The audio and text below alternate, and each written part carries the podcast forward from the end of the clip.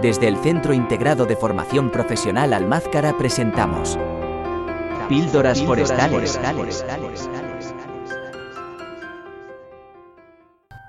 Capítulo 2. Setas, brujería y mucho más. Bueno, los hongos se encuentran fuertemente vinculados con la vida y la cultura de los seres humanos, no solo como alimento, sino también en aspectos culturales como puede ser la religión. Son parte de nuestra economía.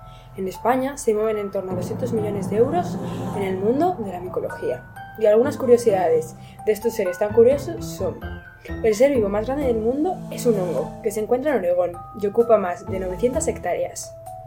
Únicamente el 0,01% de las setas son comestibles, a pesar de lo que todos creemos.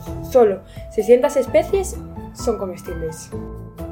Las setas y la brujería están muy relacionadas, ya que tienen efectos alucinógenos y excitantes, y en el pasado se creían que esto era tema de magia. Todos conocemos lo que es un coro de brujas. Son un conjunto de setas que forman un círculo.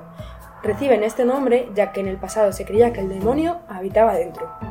Otro dato es que personajes ilustres como pueden ser Gaudí o el Greco usaban setas alucinógenas para tomar inspiración.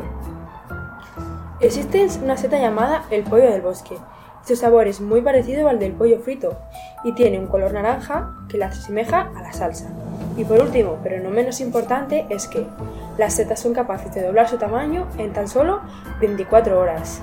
Y estos son algunos pocos datos curiosos sobre las setas.